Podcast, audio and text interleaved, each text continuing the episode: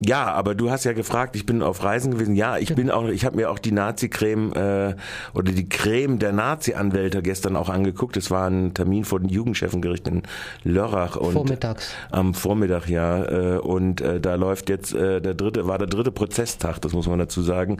Äh, und äh, dort waren also praktisch, ich sag schon, die Creme der Anwälte aus den ehemaligen Bands äh, Neue Werte, also der Soundtrack für den NSU oder der Band, äh, wie hieß die noch, äh, Ultima Ratio, äh, also eine an, äh, alte Blood and Honor Band, äh, also die Anwälte und Die natürlich die, beste Nazi-Anwälte dieses Landes, ne?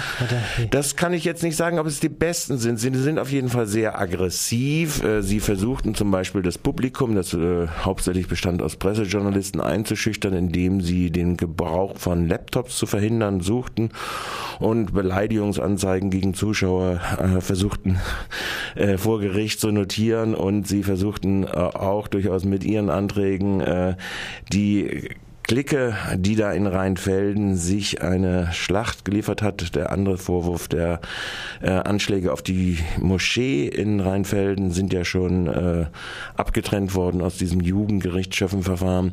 Dieses alles zum Thema zu machen äh, und äh, das Publikum so einzuschicken. Gericht ist nicht drauf eingegangen, sondern hat die Freiheit der Meinungsäußerung unter anderem äh, und die Pressefreiheit in diesen Punkten verteidigt. Und so kam denn der Versuch aus politischen Gründen äh, den Gebrauch von Laptops oder das Entfernen von äh, Pressevertretern aus dem Zuschauerraum äh, durchzusetzen bei dieser äh, Anwaltsschicht. Das sind die Frau Schneiders, der Herr Heinig und äh, der Herr Hammer, das waren die drei, Frau Schneiders ist ja auch im NSU-Verfahren unterwegs, wo sie ihren ehemaligen Kumpel im MPD-Kreisvorstand äh, Ralf Wohlleben ja verteidigt. Wir werden heute noch im Rahmen der Sendung noch diesen Prozessbericht, äh, der sich insbesondere mit Michel Käsewetter, dem Mord an Michel Käsewetter befasst, heute noch einen Bericht hier im Morgenradio haben.